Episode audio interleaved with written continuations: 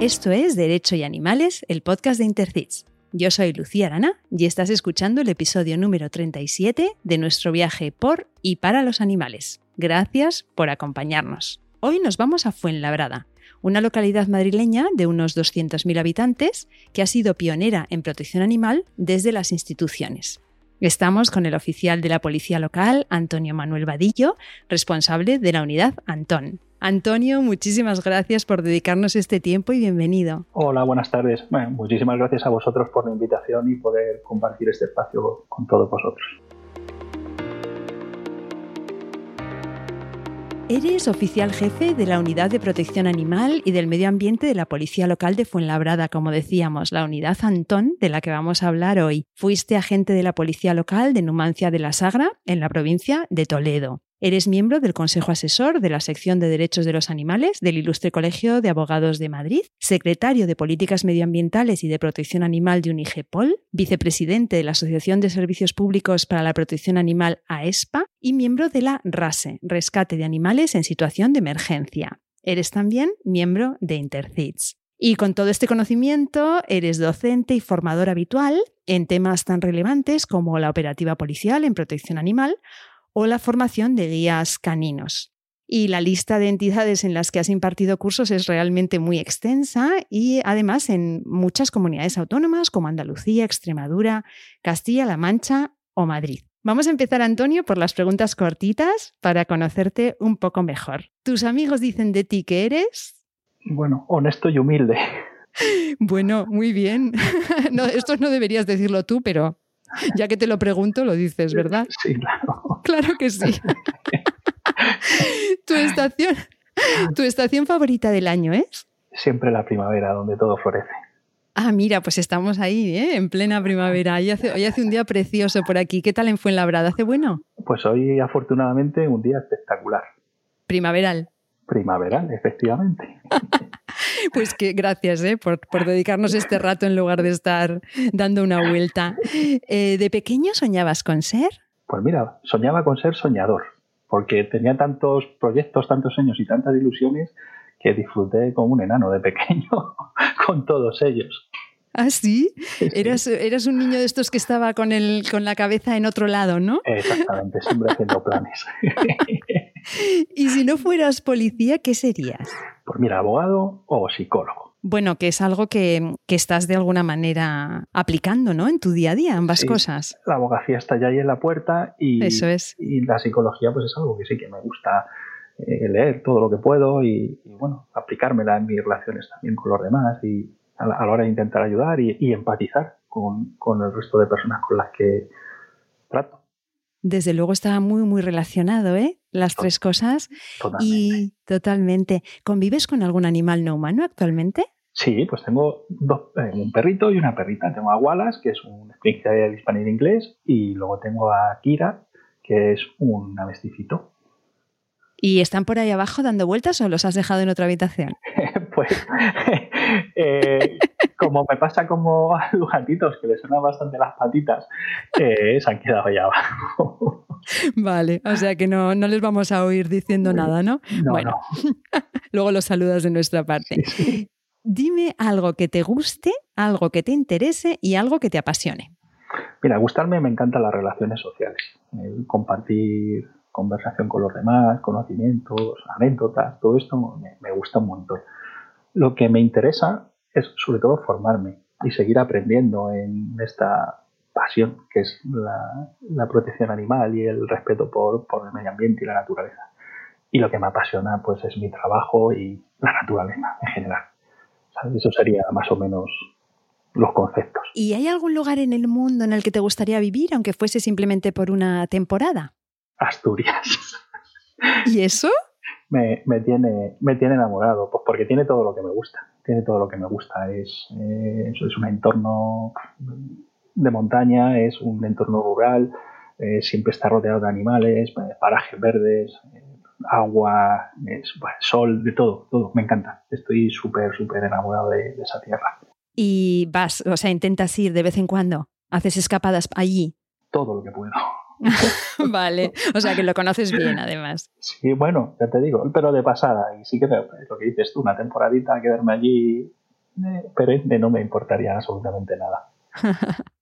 Muy bien. Y cuando necesitas desconectar, no sé si estará relacionado con esta respuesta anterior, ¿qué es lo que haces? Me voy a la montaña. ¿En plan profesional o...? En plan, no, en plan desconectar. En plan de, desconexión y buscar, no sé por qué, me, la montaña me transmite mucha, mucha tranquilidad. Y bueno, pues pasear y, disfrutar de, los olores, de los sonidos, de, las percepciones que, uno tiene en ese entorno, la verdad que me relaja bastante y vuelvo nuevo, vuelvo nuevo. Es una energía muy especial, es verdad. Totalmente. Claro. ¿Y si fueras un animal, cuál serías? Yo creo que sería un lobo, seguramente. Un lobo, o sea, de, manada, de, de, grupo. de manada, de grupo, protector. Si tienes que salir a buscar algo, sales y lo buscas. Yo creo que me identifico bastante con ese, con ese animal. Y dime una cualidad que valoras especialmente en, en los demás. Pues mira, pues me gusta la gente que, es leal y humilde porque yo intento ofrecer esas dos, esas dos cualidades también a la gente que se acerca a mí. Intento ser una persona leal y, humilde con, mis relaciones personales. Dime si eres de series o películas, si te conectas a veces a las plataformas. Sí, sí, sí, sí, sí. En mis ratos escasos libres sí que sí que suelo sí que suelo conectarme. Y mira, así con eh, alguna película que, que me quede, pues mira, yo soy un clásico, Bailando con Lobos, me encanta, y la de Gladiator. Y luego así de series, mira, la última que hemos visto, que he estado viendo en Netflix, eh, ¿Quién mató a Sara? que es una, es una serie mexicana. Y, hay otra de, relacionada con la abogacía americana que se llama Switch, que me tiene enganchadísimo. Ay, sí, bueno, bueno, bueno. Mm, la vamos a poner, vamos a poner todo, todo eso en las notas del programa. Vamos, no puedo más que confirmar que Switch es muy buena y muy divertida. Yo también estuve enganchadísima, ya la terminé. Em, desgraciadamente, ¿eh? porque me dio una pena. Oye, y dime lo mejor y lo peor de la profesión de policía. Mira, lo más positivo es ayudar a, los demás y la sensación interna que a uno se le queda cuando pasan estas cosas maravillosas. Y lo peor es totalmente lo contrario, la impotencia cuando ves o piensas que, a lo mejor podrías haber hecho más y, no has llegado a tiempo o no sé, esa impotencia te mata. Llegas a casa y, y te mata. Y hay muchas intervenciones que te acompañan muchos días después. Eso es lo peor. Me lo puedo imaginar. Eh, Antonio, el tema de hoy es un tema que a mí me, gusta, es muy positivo y muy esperanzador, al contrario que otros capítulos que hablamos de casos muy duros. Hoy vamos a hablar de la unidad Antón y la primera pregunta es si el nombre de la unidad es por ti. Pues mira, no.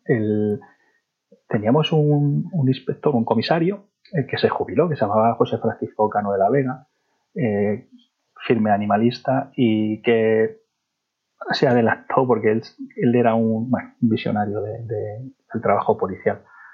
Y ya por aquellos entonces él eh, instauró como una pieza clave, un pilar fundamental del trabajo de la policía local de Fuenlabrada el tema de la protección animal. Y entendió que aquello debió de ser un, una, una unidad específica y especializada y fue él el que en principio puso el nombre, el que marcó las pautas y el que nos enseñó el camino. Y quiero agradecerle ahora mismo públicamente el que lo hiciera, porque gracias a esas pautas y, esos caminos que él marcó, hoy afortunadamente podemos estar donde estamos. Yo creo que con gran acierto, por su parte. Oye, pues gracias desde aquí. Pero entonces, ¿Antón son siglas o es el nombre de algún animal o...? No, Antón es por el santo, el patrón de los animales. Claro, ahora lo entiendo. Mira, acabo de caer. Después de tanto tiempo leyendo. Qué bueno. Después de tanto tiempo leyendo sobre vosotros, ahora mismo acabo de caer de que es de, claro, claro, el patrón de, los animales. Vale, vale. Pues no sé si nuestros y nuestros oyentes lo sabían, pero si no, ahora ya lo saben. ¿Y habéis cumplido ya cinco años o algo así? ¿Es así? Sí, en el 2015 empezamos a funcionar y sí, ya vamos. ahora en, mayo hacemos, o sea, perdón, en junio hacemos seis. Este será nuestro, sexto año. O sea que seis años ya. Cuéntame cuántos agentes conforman actualmente la, unidad. Pues ahora mismo son siete agentes más el oficial responsable que soy yo y sacamos eh, dos patrullas por turno de, manera fija, Una, digamos que mm, trabajamos de lunes a viernes y en horarios de mañana y tarde. Lo que pasa es que cuando se conformó el tema de, de la unidad eh, se impartió de manera transversal formación a, a, 35 compañeros de, de, la plantilla. De tal forma que en los espacios temporales en los que nosotros nos estamos prestando servicios sí que hay más compañeros y compañeras que eh, saben perfectamente cuál es eh, la labor que tienen que desarrollar. Vale, o sea que más allá de los siete mm, magníficos que estáis allí, todo esto se ha contagiado un poco a toda la... Sí, ocho, ah. ocho, Lucía. Bueno, claro, que no te había contado a ti, claro, es verdad. Más allá de los ocho, se ha contagiado esta cultura de la protección animal, se ha contagiado a todo, a gran parte del resto del, equipo, ¿verdad? Qué bueno. Yo creo que a, la totalidad de la plantilla, y, y ahí bueno, dentro de, la identidad del Servicio de Policía Local de Fuenlabrada hay cuestiones que ya se toman como propias, aunque no pertenezcas a esas secciones, como puede ser la gestión de la diversidad, eh, el tema de, los equipos de barrio, que son las policías de proximidad, el tema de la protección animal, del medio ambiente. Creo que al final la gente se identifica eh, o identifica estos, estas estrategias de, digamos, o pilares fundamentales de las líneas estratégicas del trabajo de la Policía Local de Fuenlabrada como suyas. Y al final todos entienden que deben de participar en esa labor. Jo, qué bien, qué bien, cómo me gusta escuchar eso y qué, qué esperanzador es, ¿eh? de verdad que sí. Y cuéntame, tenéis, entiendo que algún tipo de formación específica y bueno, aparte de que tú impartes un montón, como hemos dicho al principio, pero tú también entiendo que recibirías eh, formación específica y en qué materias sería y quién la imparte. Pues mira, cuando antes de comenzar con el, con el tema de la unidad, se, bueno, se elaboró y se estructuró una formación que, que fue muy transversal o sea, eh, no solamente lo típico que vamos o que se supone que es con lo que vamos a intervenir, que son perros y gatos, sino que, bueno, vinieron compañeros eh, que nos dieron formación sobre équidos, eh, colonias felinas, rescates, te digo, un montón de, de, formación transversal, porque es increíble la cantidad de, intervenciones tan variopintas que podemos encontrar. Entonces, bueno, se hizo, este curso con 40 horas de formación previa no solamente a los miembros del equipo, sino a, toda la plantilla. Incluso se abrió eh, a compañeros de Policía Nacional, de la Comisaría de Fuenlabrada, que también participaron con nosotros de esta formación previa.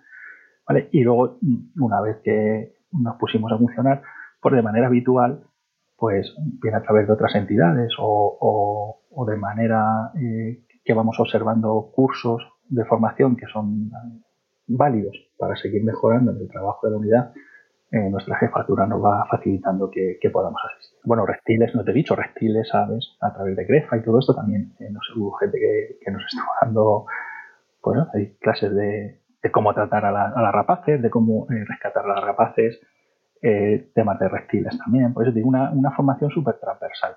La verdad que estuvo bastante interesante. Claro, es que el tema del medio ambiente y de los animales es como que no te lo acabas, ¿verdad? Como que cada día puede salir algo nuevo y diferente. Y cuéntanos cómo es un día normal, que normal un poco entre comillas, porque entiendo que como nunca sabes qué te vas a encontrar, pero cuéntanos cómo puede ser un día normal en la unidad, desde la mañana hasta la, hasta la noche. Pues mira, nosotros iniciamos el servicio en la sala de relevos y, bueno, salvo que haya una incidencia grave, que evidentemente no vamos a dejar de asistir como policías, y el apoyo que sí que damos a algún centro escolar en cuanto a la regulación del tráfico, eh, nosotros al inicio de, la jornada laboral, esas dos patrullas que estamos allí, eh, trabajamos única y exclusivamente con trabajo programado o bien de protección animal o bien de, medio ambiente. Y cuando hablo de medio ambiente, hablo, nosotros allí hacemos también inspecciones de, vertidos líquidos a través del saneamiento, controlamos qué es lo que está vertiendo o qué vierten las empresas a través del saneamiento, eh, hacemos control también de, acumulación de residuos, controlamos residuos peligrosos, residuos no peligrosos, o sea, conformamos todo, toda esa planificación, tenemos un trabajo programado de manera eh, semanal y bueno, comentamos las pequeñas cuestiones que puedan surgir en, la mañana y cada patrulla sale y salimos con ese trabajo específico de, protección animal y de, y de medio ambiente. Y ese es nuestro discurrir hasta el relevo en el que coincidimos los cuatro compañeros de la mañana y los cuatro compañeros y compañeras de la tarde y bueno, compartimos cómo ha sido eh, la jornada que, hemos llevado los de la mañana, si tenemos que trasladar algún tipo de, de, instrucción a los de la tarde y los de la tarde si nos tienen que trasladar algo del día anterior. Y así vamos, este es nuestro, nuestro día a día. Entonces, si hay, por ejemplo, un caso en el que los agentes de la mañana han iniciado, ¿no? Imagínate, han iniciado las diligencias o como, bueno, no sé cómo le llamáis, pero iniciáis el tema. Em, ¿Y el, el, caso se seguiría al día siguiente por el mismo agente o sería el agente de la tarde el que lo puede seguir? Es decir, que los casos van pasando de uno a otro agente o lo lleváis desde el principio hasta el final? No, a ver, hay que ir al caso por caso, ¿vale? Nosotros también tenemos una unidad de, policía judicial, que es la que instruye, nos instruye los atestados, y salvo eh, que sea, por ejemplo, una instrucción de esa, una exposición de hechos y traspaso a fiscalía, que es así que la, redactamos nosotros, si en el caso de que hubiera que eh, realizar algún tipo de atestado, ¿vale? Pues eso sí que lo haríamos a través de la, de la de la unidad de policía judicial. Si lo que te refieres es que cuando detectamos algo, si hacemos ese seguimiento, pues si el de la mañana cree que hay que seguir haciendo actuaciones, pues está traslado al de la tarde, ¿vale? Y ese prosigue. De tal forma que cuando eh, se concluye lo que podríamos decir la, la investigación de lo que estamos o, del, del, hecho que estamos eh, investigando, pues se lo, se lo, trasladamos a la policía a la policía judicial y nos personamos y comparecemos para redactar el atestado o bien el, el, agente que haya concluido la investigación o, acabe obteniendo los datos que sean necesarios, pues confecciona los boletines de denuncias que correspondan. O sea que estaríais prácticamente todos mm, bastante informados de lo que hacen todos. Sí, sí, eso ya te digo. Eso es, porque además eh, compartimos un espacio de tiempo. Eh, o sea, el, el, turno de la mañana eh, sale más tarde que cuando entra el de la, el de la tarde. O sea, compartimos un espacio temporal que es común y ese espacio lo que aprovechamos es pues, para ponernos al día e intercambiar, pues eso, pues oye, hemos hecho esto hasta mañana, tenéis que acabarlo, iros por aquí, iros por allí, que hacer esto y que hacer lo otro, ¿vale? Y, bueno, terminar de, de, rematar todas las, las, cuestiones que queden pendientes de un turno para que las acabe el otro, efectivamente. O sea que se llama equipo Antón por algo, porque hacéis un trabajo en equipo clarísimo. sí, sí, sí. Y eh, la unidad ha sido reconocida con varios premios, ¿verdad? En estos casi seis años. Cuéntanos un poco sobre estos reconocimientos. Bueno, pues ha sido reconocimientos a través de instituciones de protección animal, de REPA, que es la Red Española de Protección Animal, por, bueno, pues precisamente por este trabajo en equipo, yo creo que también un poco quizá por la especialidad, por eh, ese ser pioneros, por el dedicarnos de manera exclusiva a, esto sin ser de manera que por desgracia es la tristeza que tienen muchos compañeros que se pueden dedicar solo de manera puntual. Nosotros afortunadamente pues, destinamos el 100% de nuestro tiempo al trabajo de la protección animal. Y yo creo que esto, y unido a, bueno, eh, digamos, el, haber encadenado también algunas eh, actuaciones relevantes, pues a lo que también a que, a que se nos haya reconocido públicamente. Enhorabuena por esos reconocimientos. Eh, hablabas de que hay, hay otros, otros eh, compañeros en otras comunidades autónomas que, bueno, quizá quisiesen tener algo similar. En el capítulo 17 del podcast hablábamos con Arturo González de la UMA de Valencia, que es una unidad, sí, que realiza un trabajo similar al vuestro. Entonces me gustaría saber si intercambiáis impresiones, si os habláis, si os dais consejos, si tenéis grupos de WhatsApp en los que andáis ahí mandándoos. Cuéntanos, ¿cómo lo hacéis? Sí, sí, no, no, eh, mira, en principio además con Arturo, al que le mando un saludo enorme y le felicito también por el trabajo que hace, porque además le conozco de manera personal y es una gran persona y un gran profesional. Mm, en su caso en concreto tenemos los teléfonos particulares también, pero sí que es verdad que existen foros, incluso a nivel nacional, donde hay bueno, muchísimos compañeros y hay un gran intercambio de información incluso bueno, pues a nivel de resolver dudas operativas, de cómo, bueno, cómo podemos ver un caso, cómo lo podemos resolver, eh, sobre todo las, dudas que pueden surgir a, la hora de tomar esas medidas provisionales de decomiso, de esas incautaciones, es, bueno, pues todo esto sí que se trabaja a través también de, foros, incluso, bueno, pues muchas veces una llamada personal a los teléfonos y, y esa resolución de dudas de que, oye, hay veces que lo que no te ha pasado a ti le ha pasado a otro compañero y te puede ayudar perfectamente. Claro, es que me imagino que recibiréis muchas, muchas eh, solicitudes de, pues eso, de consejos, ¿no? Porque al final vosotros estáis ahí en el día a día y, claro que sí. y, y, muchas visitas que vienen allí a darnos a nosotros encantados y siempre estamos abiertos y bueno, saben que nuestras actas genéricas que tenemos de intervención, les enseñamos bueno, pues los materiales específicos que llevamos en los vehículos.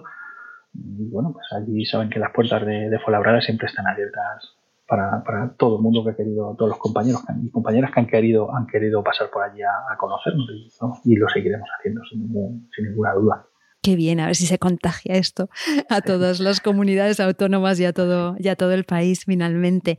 Y mm, Antonio, te había escuchado decir en alguna ocasión que la mayoría de intervenciones que, tenéis suelen ser por problemas de convivencia entre vecinos. ¿Es así? ¿Es correcto?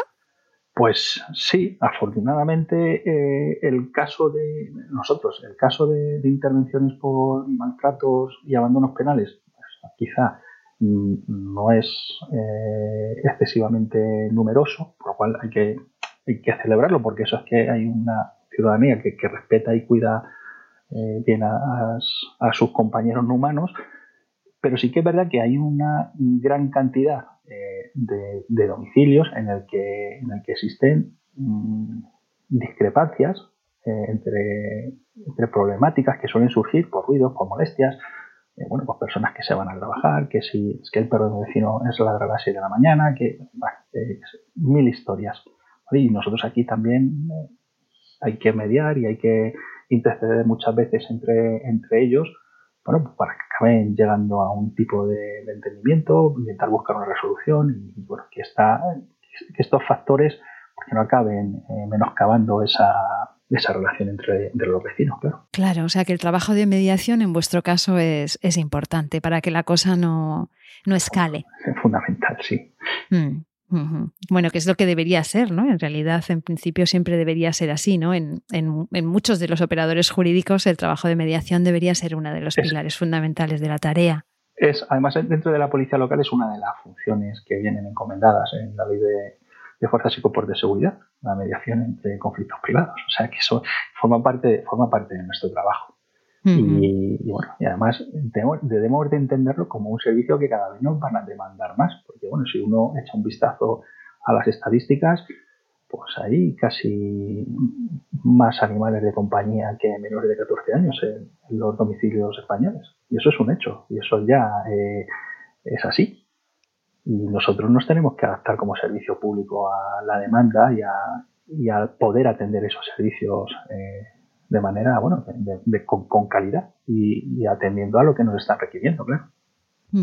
Sí, sí, además es una cifra que, aumenta, ¿eh? va aumentando cada año, por lo que veía yo en las estadísticas. Acabaremos como en Nueva York, que decían que era, mm, como decían, que era mejor ser veterinario que, pediatra, ¿no? Que tenías más posibilidades de, Sí, pero nosotros tenemos que también eh, responder a estas realidades.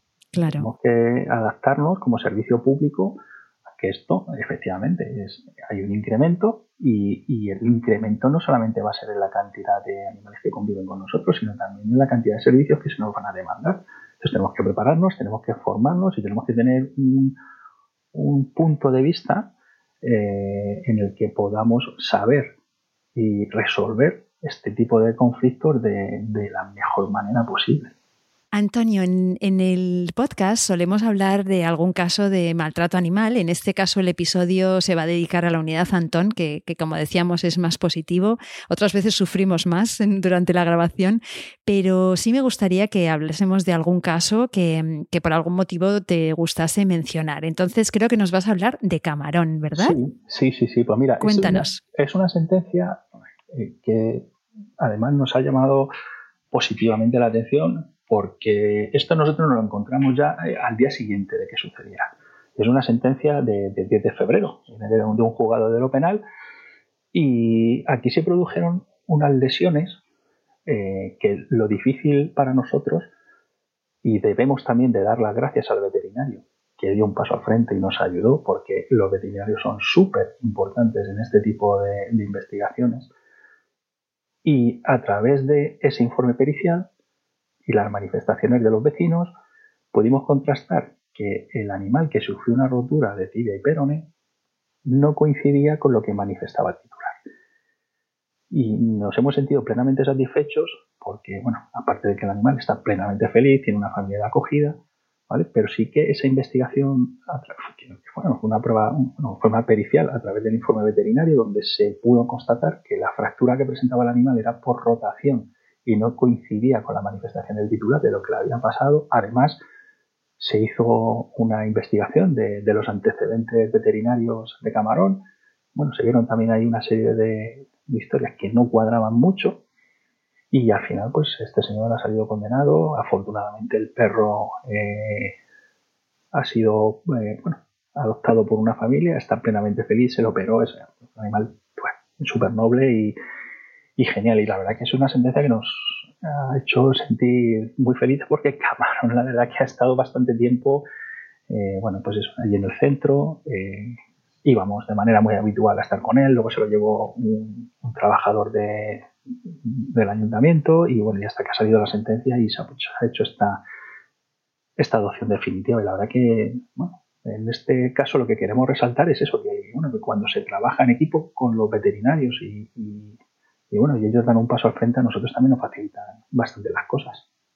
Claro, entonces, si te he entendido bien, es un caso que podría haber pasado completamente desapercibido si nadie hubiera dado la voz de alarma, porque el animal tenía eh, huesos rotos y eh, su propietario titular contaba una historia y resulta que el veterinario fue el que dio la voz de alarma, Antonio fuimos nosotros, la verdad, porque fuimos a buscar al animal y, nosotros no lo encontramos en su casa. Hicimos bueno, pues un barrido de los centros veterinarios que había por la zona y bueno, al final el karma existe y encontramos allí al, titular con el perro y pues eso, pues intentando hacer unas radiografías y demás. Como los vecinos también, habíamos tenido una pequeña entrevista con ellos y nos habían hecho unas manifestaciones, como habían eh, escuchado llorar al perro, los golpes en las paredes y demás, pues nosotros lo que hicimos fue abrir diligencias se abrieron diligencias y a través, ya digo, de las manifestaciones de estos vecinos, junto con eh, la pericial del, veterinario, pues claramente evidenciaba que lo que el señor manifestaba, que era que le había pillado una puerta, no podía haber sucedido así, porque esa era una fractura, que había que haber eh, rotado al animal, lo cual coincidía con los golpes en las paredes que escuchaban los vecinos, con los gritos del animal, y no podía ser producido por el haberle pillado con una puerta como eh, él manifestaba, porque se hizo un estudio de fuerzas y para eh, haber hecho esa fractura, pues el señor no tenía la fuerza suficiente. Entonces, bueno, pues aquí sí que fue el trabajo de investigación, eh, o más, más que nada en la investigación, las manifestaciones de los vecinos, la pericial, y bueno, ese informe, ese, ese informe clínico, el historial veterinario del animal, pues al final se ha conjugado todo eh, para unificando todos los indicios, al final se ha podido constituir una prueba contundente que, pues eso, que ha conllevado que el señor sea, haya sido sentenciado. Mm, de verdad que sí, enhorabuena, eh, enhorabuena a Camarón, qué gracioso. y el equipo Antón y Camarón. Y oye, em, la condena es a dos meses de prisión, que se ha sustituido por cuatro meses de multa y eh, responsabilidad personal, inhabilitación especial para el ejercicio de profesión, oficio o comercio relacionado con los animales por el tiempo de seis meses. Bueno, es una de estas sentencias que seguramente en las redes sociales la gente diría que poco, que poco, que poco. Es un logro, Antonio. Me gustaría que lo a nuestros oyentes? Nosotros al final hacemos eh, nuestro trabajo y, los jueces hacen el suyo. Y los jueces tienen un código penal en la mano y las penas están tasadas. ¿vale? Esto no deja de ser un delito leve y el, tipo básico pues conlleva una pena de multa. Y solamente en el caso de los tipos agravados es cuando se interpone una pena de prisión. Para nosotros, que conocemos esto desde dentro, lo que cuesta eh, ir a las pruebas o sea, los indicios y constituir una prueba contundente para que, aunque parece irrisoria y ridícula, dos meses de prisión, seguramente así lo sea, pero por convicción. Pero en la realidad y aplicando el Código Penal, esto es, mm, es una sentencia eh, contundente. Y la gente efectivamente lo dirá y dirá, bueno, pues es verdad, es, es seguramente que nos gustaría que eh, se aplicasen, pues, pero para esto los legisladores tienen que hacer su trabajo debería de dejar de ser un delito leve para pasar al menos a ser un delito menos grave, para que pudiera subir la pena. Mientras que esto no pase, para nosotros la satisfacción es haber hecho bien el trabajo para que la persona salga condenada. el, tipo de condena que se le aplica, pues es que eso ya no depende de nosotros, ni tan siquiera de los jueces. porque afortunadamente vivimos en un país con unas garantías y se nos puede aplicar lo que se nos puede aplicar. El Código Penal establece unas penas y son las que son y contra eso nosotros no podemos luchar. Lo que sí que podemos hacer es ser escrupulosos con nuestro trabajo para que al final se acaben obteniendo estos resultados. Sí, mira, este podcast tiene uno como objetivo, uno de los objetivos es que nuestros y nuestras oyentes entiendan lo que hay detrás de cada una de las condenas y de las sentencias y de cada uno de los casos de maltrato animal y cuántos operadores jurídicos hay detrás, trabajando muchas veces de forma poco gratificante, eh, escribiendo, redactando, investigando y bueno, pues que las personas entiendan todo lo que hay detrás de, de una sentencia de este tipo, ¿no? Es uno de los objetivos del programa. Yo creo que lo estamos consiguiendo. Mira, siempre estamos también insistiendo mucho, sobre todo cuando venís em, eh, agentes de policía y demás, sobre la importancia de denunciar, ¿no? Y el hecho es que recibimos mensajes, yo recibo mensajes personalmente de muchas personas diciendo que la policía no les hace ni caso, que denuncian y se pasan la pelota de unos a otros, que no pueden denunciar porque tienen miedo por represalias de los vecinos. Hace poco recibíamos un mail en ese, en ese sentido. Me gustaría que mandases un mensaje desde tu punto de vista algo que, que, les ayude de alguna manera a estas personas que están frustradas porque se encuentran con que les estamos animando a denunciar y luego la vida real es otra. Mira, pues eh, si nos atenemos a lo que hemos estado hablando de Camarón, pues fíjate, si los vecinos, por ejemplo, no hubiesen, eso, no hubiesen hecho esas manifestaciones, seguramente no estaríamos hablando de, ese resultado. Y luego, sobre todo, hay muchas cuestiones que yo también hablo, eh, a quién nos dirigimos. Muchas veces hay que dirigirse a la policía, pero otras veces también nos podemos dirigir a las administraciones. Y esas denuncias por registro van a prosperar sí o sí. La policía tiene obligación también de recoger las denuncias, tiene eh, obligación de investigar, tiene obligación de acudir, de hacer las primeras eh, intervenciones, de esa inspección ocular, de la averiguación de los hechos, incluso si hay, eh, se constituyen hechos delictivos, pues eso, pues el preservar las pruebas, el preservar los indicios de, o, las herramientas o los utensilios que se hayan utilizado para el delito. todo eso tenemos obligación de hacerlo. ¿Vale? Lo que tenemos es también por parte de la ciudadanía perder el miedo a denunciar.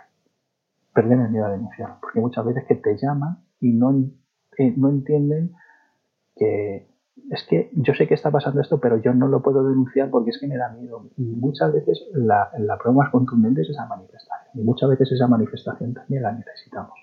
Y yo creo que esto nos tenemos que concienciar de que es un trabajo en equipo y que todos participamos unas veces tenemos que interponer denuncia, otros tenemos que investigar, otros tenemos que trasladar al juzgado y el, los juzgados es donde se, digamos que se enjuicia a estas personas y al final con el resultado que proceda. Pero está aquí, cada uno tenemos nuestra, nuestra parte de la tarta que tenemos que, que tenemos que hacer cumplir. Y tenemos que perder el miedo, tenemos que perder el miedo y tenemos que, que denunciar y comunicar sin, sin problema. Y la policía, pues afortunadamente cada vez creo que eh, esta sensación de no acudir a, ese tipo de, avisos cada vez es menor. Y yo por esto tengo que decirlo así. Eh, yo lo que veo, lo que percibo en esos foros, en esos grupos que tenemos, cada vez son más compañeros. El, interés es compañeros y compañeras que cada vez tienen más interés, incluso de manera personal, y, y se forman por su cuenta. O sea que esa sensibilidad existe, esa profesionalización se va dando cada vez más, pero tenemos que ir todos también avanzando. Muchas veces mm, ese miedo a no, denunciar, eh, es más, eso yo muchas veces también creo que es una excusa. Y aquí ninguno tenemos que tener excusas, ni para no intervenir ni para no denunciar. Muy buen mensaje, porque la verdad es que sí, debemos seguir animando a, denunciar y a veces tenemos un miedo de algo que quizá ni siquiera hemos probado, ¿no? O sea, nos estamos anticipando a un miedo que cuando igual nos parece mucho más farragoso, mucho más complicado de lo que de verdad luego va a ser, eh, nos imponen las instituciones, también es, verdad, ¿no? También una de vuestras tareas, me imagino, es acercar también de alguna manera vuestra, vuestras, eh, vuestro trabajo a la, a la población, ¿no? Y, y bueno, pues perder el miedo y, no mirar hacia otro lado. Yo creo que todo el que esté escuchando este podcast está, está ya ahí, ¿no? O sea que lo has avanzado un poco, pero me gustaría saber cómo valoras la evolución en general de la protección animal en nuestro país en los últimos años, tú que estás ahí en la primera línea. Pues mira, eh, de manera muy positiva.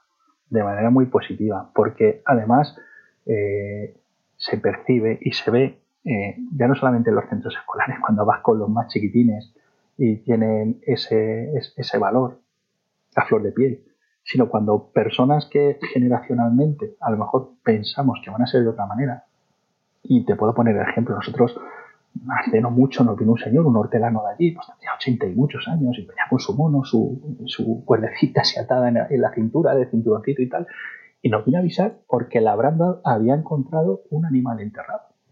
Fíjate, esto, este señor, pues, eh, bueno, pues su pensamiento quizá sea otro, pero fijaros hasta qué punto estaba avanzando que este señor se bajó de su tractor, se cogió el coche y vino a avisarnos, que, eh, quiero que vengáis, porque me he encontrado allí un animal. Lo que quiero decir con esto que todos hemos avanzado, los más pequeños, los más mayores. Esto es algo que ya nadie lo puede parar. O sea, la empatía y el respeto hacia los animales es algo que ya está eh, dentro de nuestra sociedad. Desgraciadamente, siempre hay alguien eh, que se sale de lo normal. Pero como norma general, yo creo que tenemos que sentirnos satisfechos, porque esto ha avanzado bastante. Eh, las normas, no van lo, más, lo rápido que a nosotros nos gustaría. bueno, no sé elegirla con la rapidez que a nosotros nos gustaría, pero bueno, yo creo que vamos avanzando bastante y tenemos también que ser justos y saber que poquito a poco, que las cosas hay que pelearlas, hay que lucharlas, hay que hacerlas bien, y como se suele decir, despacito y con buena letra. Pero bueno, no vamos a mal ritmo, nos gustaría que fuese, que algunas cosas salieran más deprisa, pero bueno, van saliendo, que no es malo. Bueno, esto es como ver crecer a alguien, ¿no? Que durante el día a día no te das cuenta de lo que crece, pero de repente te das, te das la vuelta, miras atrás y dices, madre mía, pero si esto hace cinco años hubiera sido completamente impensable, ¿no? Yo te puedo asegurar que, que antes ir a, un, una, trasladar un, un, atestado por un delito maltrato animal, pues casi se te veía así un poco. Y bueno, y, bueno, y esto ya va siendo bueno, de manera muy habitual, o sea, que ya se entra dentro de esa normalidad, pues no se, no se nos empieza, ¿sabes? El trato con la Fiscalía. La Fiscalía de Medio Ambiente es, enorme el trabajo que está haciendo. El apoyo que se nos está dando por su parte, eh, bueno, cómo nos asesora, cómo nos informa. ahí, también tengo que felicitarlos. Tengo que felicitarlos. Y nosotros el trabajo tenemos protocolos con ellos. nuestra fiscal de zona que nos ha tocado allá fue la es, vamos, de 10, de 10 pues digo que, yo tengo una percepción súper positiva y, vamos, estoy convencidísimo de que vamos en la dirección aceptada. Sí, sí, trabajo en equipo en el más amplio, eh, de, verdad, en el más amplio, o sea, hablamos de fiscalía, hablamos de veterinarios, hablamos, es que hablamos de la sociedad civil, es que esto es una cosa de todos. Entonces, claro, en el momento que todos nos ponemos, nos juntamos, es imparable, es lo que tú estás diciendo. A mí yo soy también muy, muy, muy optimista. Em, bueno, se me ha hecho cortísimo el episodio. A mí también. Pero tenemos para ir cerrando em, lo que llamamos los 30 segundos de oro. Entonces, son 30 segundos en los que puedes dar el mensaje que a ti te apetezca y tus 30 segundos de oro empiezan ya. El tema de la protección animal es un trabajo transversal en la que son necesarios muchísimos factores, no solamente los operadores jurídicos, sino como tú muy acertadamente has dicho, la propia ciudadanía, que es la que muchas veces nos transmite y nos hace llegar esas noticias de donde nosotros tenemos que asistir como servicios públicos, esos servicios veterinarios que deben de ayudarnos para eh, poder llevar a cabo nuestras investigaciones a través de sus periciales, que podamos trasladar a estos eh, juzgados donde cada vez y de manera eh, afortunada es esta fiscalía que nos asesora, que nos ayuda y estos jueces que al final pues también van enseñándonos el camino a través de sus sentencias de por dónde nosotros también tenemos que, conducir nuestras labores. ¿Qué es lo que quiero decir con esto? Que esto no es trabajo de una parte solo, esto es trabajo de todos. Y afortunadamente esto es un requerimiento de la ciudadanía. Esto lo queremos todos. Por tanto, todos tenemos que participar de que esto sea la realidad. Me encanta este mensaje. Con este nos quedamos, Antonio. Te doy de verdad las gracias por dedicarnos este tiempo. Te doy la enhorabuena y, te agradezco mucho la labor que estáis realizando en Fuenlabrada y que hayas compartido con nosotros, eh, pues eso, lo que hacéis cada día. Yo me lo, me lo he podido imaginar bien. Es como que me, he puesto allí en el, en el, cambio de turno. Me imaginaba ahí sentada con vosotros compartiendo los ratitos y, hablando de las, de las intervenciones. O sea que muchas gracias, Antonio, y hasta pronto. Pues muchísimas gracias a vosotros, en este caso en particular, por darnos voz a nosotros y en general por dar voces y voz a todos los que pasan a través de tu programa y sobre todo a vosotros, al equipo técnico y a ti por hacerlo posible. Muchísimas gracias. Pues hasta aquí un nuevo episodio de Derecho y Animales, en el que celebramos que aquellos operadores jurídicos que están en contacto directo con el maltrato animal y que en muchas ocasiones son los primeros en llegar pues a lo que sería el lugar del crimen, se estén poniendo las pilas para poder realizar su labor de la mejor manera posible para todos los implicados, personas y animales. En dos semanas nos volvemos a escuchar. Gracias por estar siempre ahí, por vuestras valoraciones y comentarios y por ser una comunidad que está día a día cambiando el mundo. Porque ya ha llegado nuestro tiempo, el tiempo de los derechos de los animales.